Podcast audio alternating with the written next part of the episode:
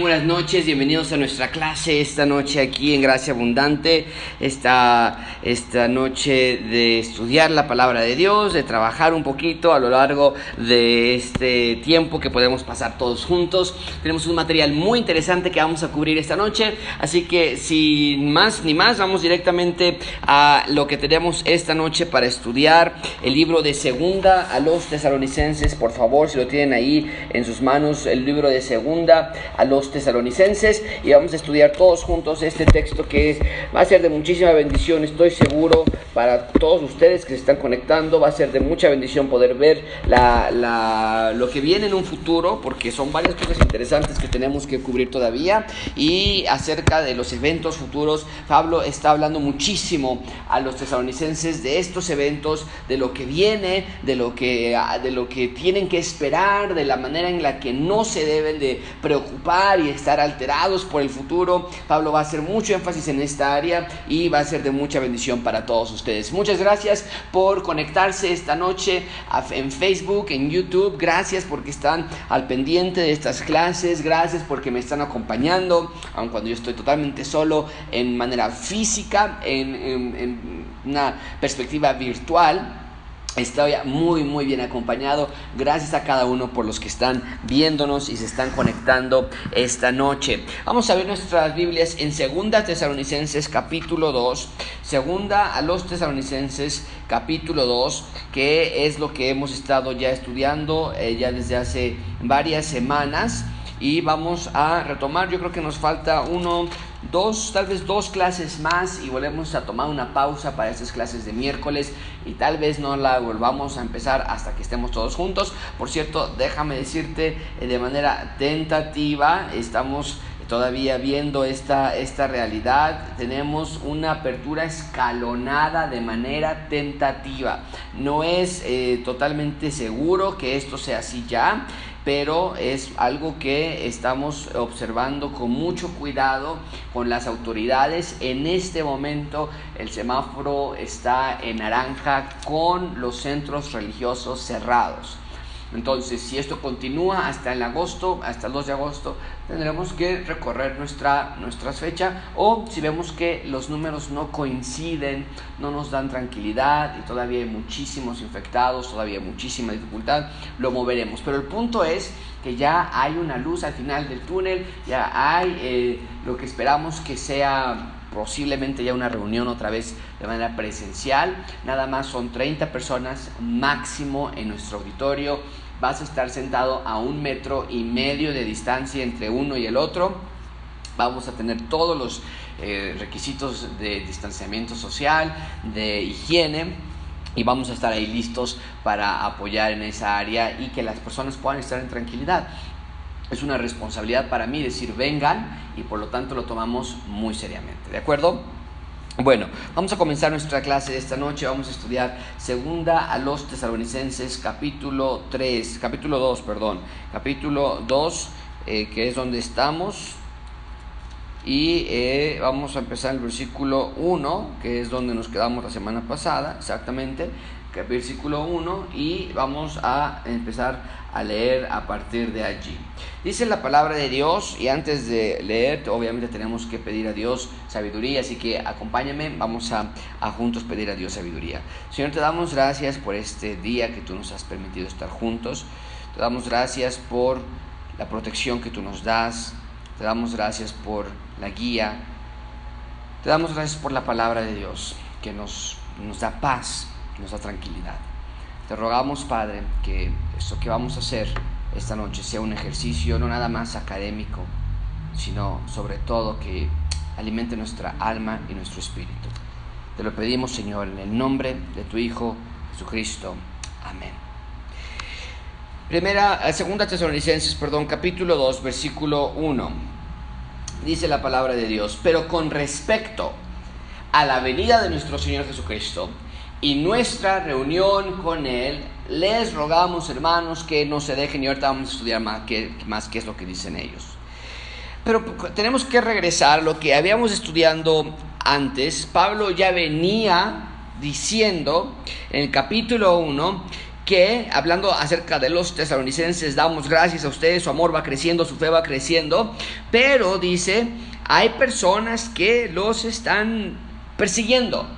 Versículo 4 del capítulo 1, les dan persecuciones, les dan tribulaciones, pero van a ser juzgados cuando el Señor llegue en llama de fuego, versículo 8 del texto pasado, del capítulo pasado que estudiamos, van a sufrir eterna perdición y, habla todo acerca del juicio que ya vimos la semana pasada. Bueno, Pablo entonces retoma ese punto, ya que estamos hablando de los eventos futuros, para explicar y, clarificar. Sabes, había en la iglesia de Tesalónica una sensación de temor, una sensación de preocupación, porque había algunos, y ahorita vamos a estudiarlo más a profundidad, que estaban enseñando que la venida del Señor Jesucristo ya había ocurrido.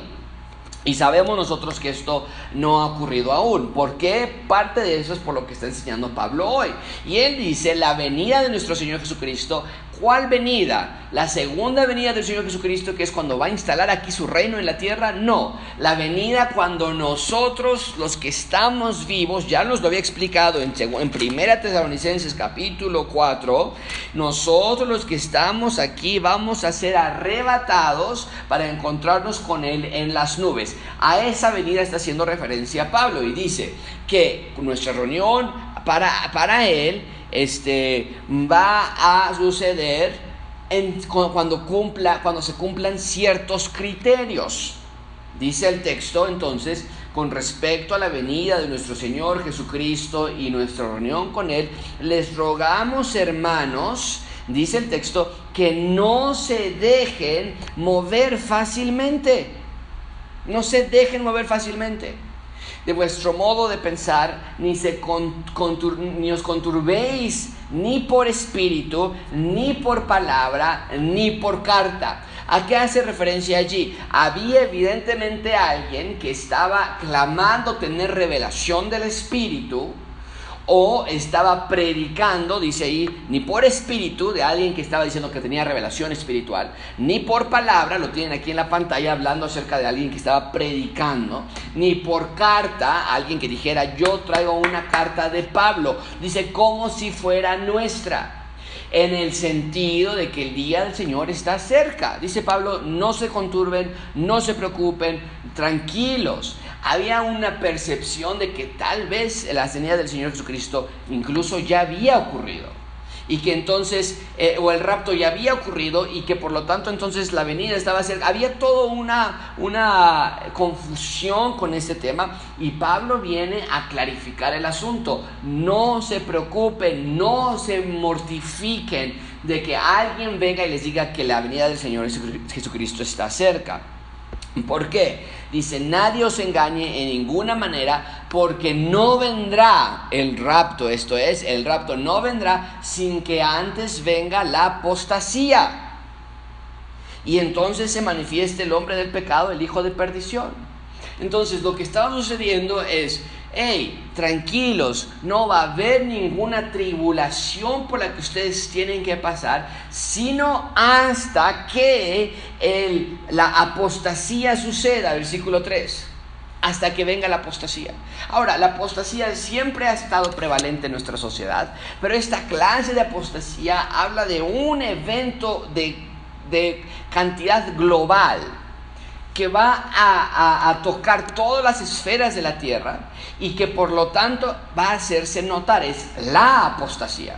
Aunque en nuestros tiempos hay apostasía por todos lados, no se compara a la apostasía universal que sucederá cuando se manifieste el hombre de pecado, el hijo de perdición. Esto es el anticristo. Y nosotros no vamos a estar allí. Ya nos lo explicó en Primera Tesalonicenses. Vamos a partir con el Señor y estaremos allá con Él y cuerpos glorificados y todo lo que eh, ya hemos hablado acerca de esto. El resucitar de los eh, que han muerto en Cristo y vamos a estar con ellos. Los que han muerto en Cristo resucitarán primero y después nosotros que quedamos iremos con Él. y todo esto que ya hemos platicado anteriormente no puede suceder todo eso hasta que llegue el hombre de pecado, el hijo de perdición, y por lo tanto lleve de manera global a todo el mundo a un momento de apostasía. La palabra apostasía habla de abandonar la fe, habla de rebelarse contra Dios, habla de voltearse en la dirección opuesta a Dios.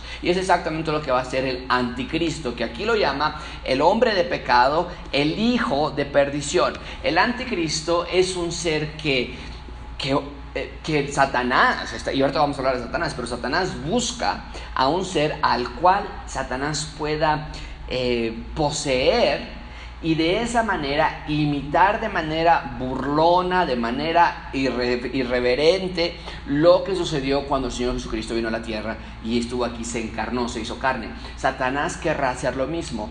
Él, el anticristo y el falso profeta, quieren crear esta falsa trinidad, de la misma manera que Dios tiene una trinidad, eh, Dios, es un Dios trino, Satanás querrá hacer lo mismo. Este es el hombre de pecado, el hijo de perdición al cual se está haciendo referencia Pablo, el cual se opone y se levanta contra todo lo que se llama Dios o es objeto de culto tanto que se sienta en el templo de Dios como Dios, haciéndose pasar por Dios. Allí entonces va a ser la gran desolación que Daniel ya nos había recalcado en, cuando estudiamos nuestra serie de Daniel donde habla acerca de la gran desolación, la desolación más grande que habrá de suceder durante el tiempo apocalíptico, los últimos días ya, el final de, la historia de la humanidad, y el, eh, anticristo se va a sentar en el templo de Dios y se va a hacer pasar como Dios. Esto va a ser la manera más blasfema de desacrar el templo. Va a ser totalmente totalmente desacrado, totalmente ensuciado. Esto es el templo. Eh, a eso se conoce el tiempo de la apostasía.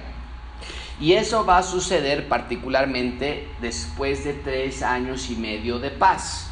Cuando nosotros, la iglesia, sea tomada en las nubes, aquí en la tierra habrá tres años y medio de paz pero después Dios habrá permitido o permitirá que se revele, que se manifieste, y, lo, nos lo va a decir ahorita en el versículo 8, de nuevo, pero en ese momento Él se va a hacer pasar por Dios, va a profanar el templo.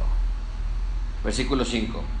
¿No se acuerdan que cuando yo estaba todavía con vosotros les decía esto? Evidentemente, evidentemente vemos que Pablo ya les había enseñado esto.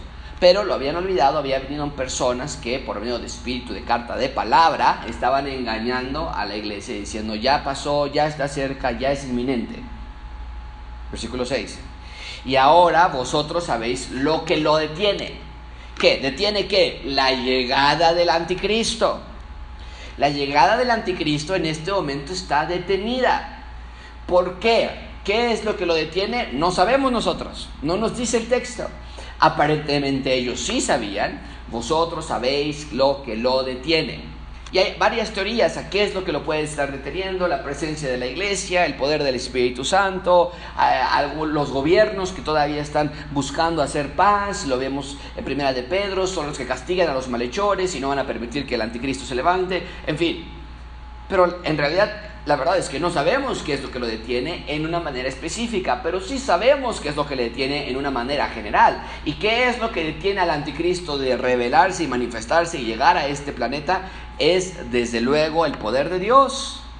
Dios es el que tiene que el anticristo esté aún a fin de que a su debido tiempo se manifieste. Y quiero que marques muy bien esto, porque lo que estamos estudiando entonces es que incluso el tiempo de la manifestación del anticristo, el arma principal de Satanás, está bajo el regimiento, bajo el control de Dios. Qué gran pensamiento es ese de saber que, que incluso la aparición del anticristo está dentro de los márgenes del control de Dios. Es algo extraordinario. Y entonces aquí dice el texto que no se va a manifestar el anticristo, lo están deteniendo, Dios en general, tal vez la iglesia, desde luego que el Espíritu Santo en la, segunda, en la tercera persona de la Trinidad, eh, los gobiernos participan, hay todo un esquema, que los, pero todo está orquestado debajo del control de Dios. Dios lo detiene. Aún no es tiempo de que se manifieste. Versículo 7. Porque ya está en acción el misterio de la iniquidad, solo que hay quien en el presente lo detiene. ¿Cuál es el misterio de la iniquidad? Es el espíritu del anticristo. Ya está en acción ese deseo anti Dios y lo vemos todo el día, todos los días, todas las semanas. Vemos ese espíritu anti Dios constantemente levantándose contra eh, la iglesia, contra todo lo que se llama Dios.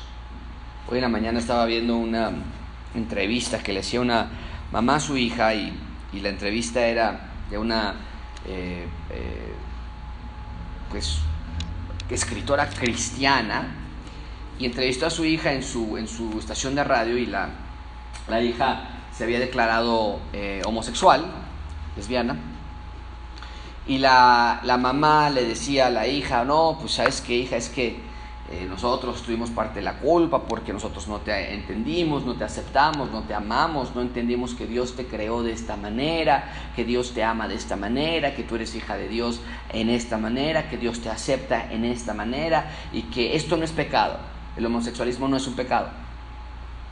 Eh, bueno, es lo que estamos viendo aquí ya está en acción el misterio de todo lo que se llama Dios o todo lo que se opone a lo que se llama Dios. Todo lo que tenga que ver con la Biblia, todo lo que tenga que ver con los preceptos bíblicos, todo lo que tenga ya está en acción, ya hay una oposición en contra de este libro. Pero hay quien en el presente lo detiene hasta que, ¿cuándo? Que hasta que él a su vez se ha quitado del medio. Es decir, aquello que está deteniendo que el espíritu del, del, anticristo corra libremente, va a ser quitado eventualmente. ¿Por quién?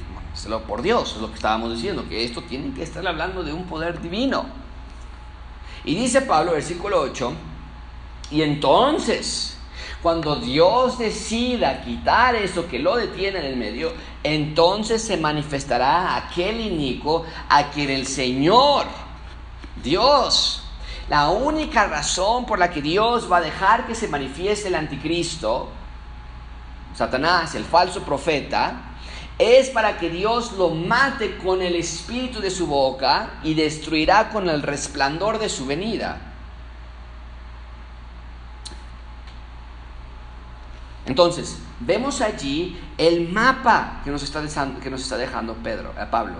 Y el punto importante que hay que entender es, Pablo viene hablando de persecución, de padecimiento, de tribulación, versículo 6, versículo 5. A ustedes los están atribulando, a ustedes les están persiguiendo y ya les dijo, va a venir Dios de los, el Señor Jesús desde el cielo con los ángeles en su poder, llama de fuego para dar retribución pena eterna, excluidos de la presencia del el Señor y de la gloria en su poder.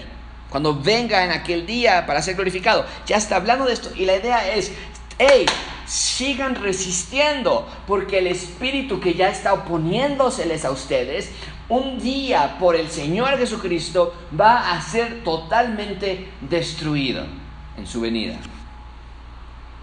¿Cuándo es esta venida? Ahora sí, en su segunda venida cuando venga el Señor Jesucristo, ahora sí, a destruir a sus enemigos y a instalar su reino milenial. Versículo 9. Es inicuo el anticristo, inicuo cuyo advenimiento, la llegada del anticristo, es por obra de Satanás. Satanás, amigo, está detrás de todo lo que es anti Dios. Por eso, muchísimo cuidado qué ves, qué escuchas, qué consumes, qué entretenimiento te hace reír. Mucho cuidado. Porque todo lo que tiene que ver con anti-Dios viene de Satanás. Ya está en acción el misterio de la iniquidad, el espíritu de la Ya está en acción. Está en las películas, está en las conversaciones con nuestros amigos, está en videos, está en nuestras mentes.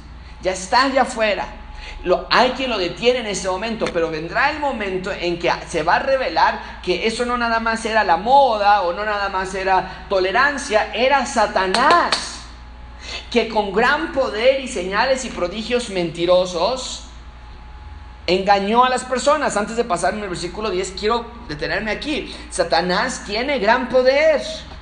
Tiene señales. Hay personas que tal vez nos digan, es que yo vi cómo sanó un, un, este, un pastor o una, una, un profeta, sanó a alguien, yo lo vi. Sí, porque también Satanás tiene gran poder y señales y prodigios. Pero vean la manera en que lo califica. Son mentirosos. Mucho cuidado. Desde ahora, nosotros no vamos a estar en el tiempo de la tribulación. Pero aún los que estén en el tiempo de la tribulación van a tener que enfrentarse con esta realidad. Que el anticristo va a engañar a las personas con poderes, con señales, con prodigios, podríamos decirlo así, con milagros, aunque no son milagros porque los milagros solamente le pertenecen a Dios, pero van a aparecer como milagros. Y la gente va a decir, es que apareció esto, es que apareció aquello, es que sanó, es que hizo aquello. Él es Dios. Recuerde que este anticristo se va a sentar en el templo diciendo, yo soy Dios. Y que me recuerda, por cierto, la misma pregunta que nos tenemos que hacer hoy día. ¿Cómo sabemos que es verdad esto, eh, eh, lo que Jesucristo dijo? Jesucristo también hizo gran poder y señales y prodigios. Como sabemos que Él es, tenemos, ¿qué es lo que el Señor Jesucristo dijo? Escudriñen las escrituras. Y ya, no, no hay otra. Pero no son poderes, no son señales, no son prodigios. Yo siempre lo mencioné así. Los milagros que el Señor Jesucristo hizo en la tierra no eran necesariamente, exclusivamente para demostrar que eres Dios, porque el anticristo también va a hacer milagros. Milagros, prodigios y señales. Los milagros que el Señor Jesucristo hacía era para demostrar, claro, su divinidad, su poder, pero demostrar su reino, dar credibilidad a las escrituras, demostrar cómo es el reino de Dios. Pero no así el enemigo. ¿Y cómo te podrás dar cuenta tú, cualquier persona que esté en la tribulación, que este anticristo, aun cuando hace grandes obras, señales y prodigios, no es Dios? Escudriñen las escrituras, escudriñenlas.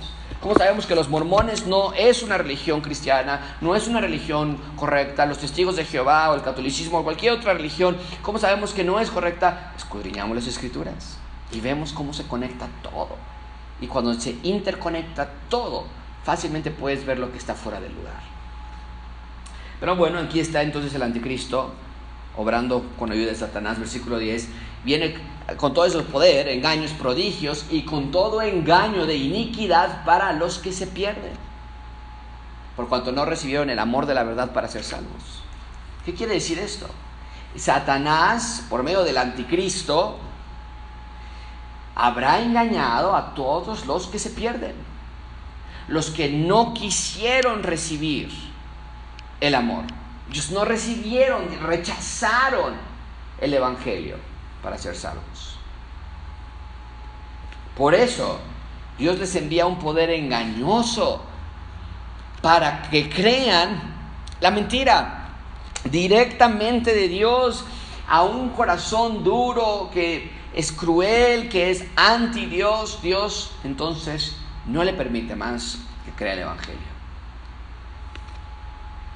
Por eso es tan crucial para nosotros para nuestros hijos, nuestros jóvenes, nosotros como esposos, esposas, padres, abuelos, lo que sea que esté en tu vida, en tu etapa de tu vida, que tengas un corazón suave a la palabra de Dios.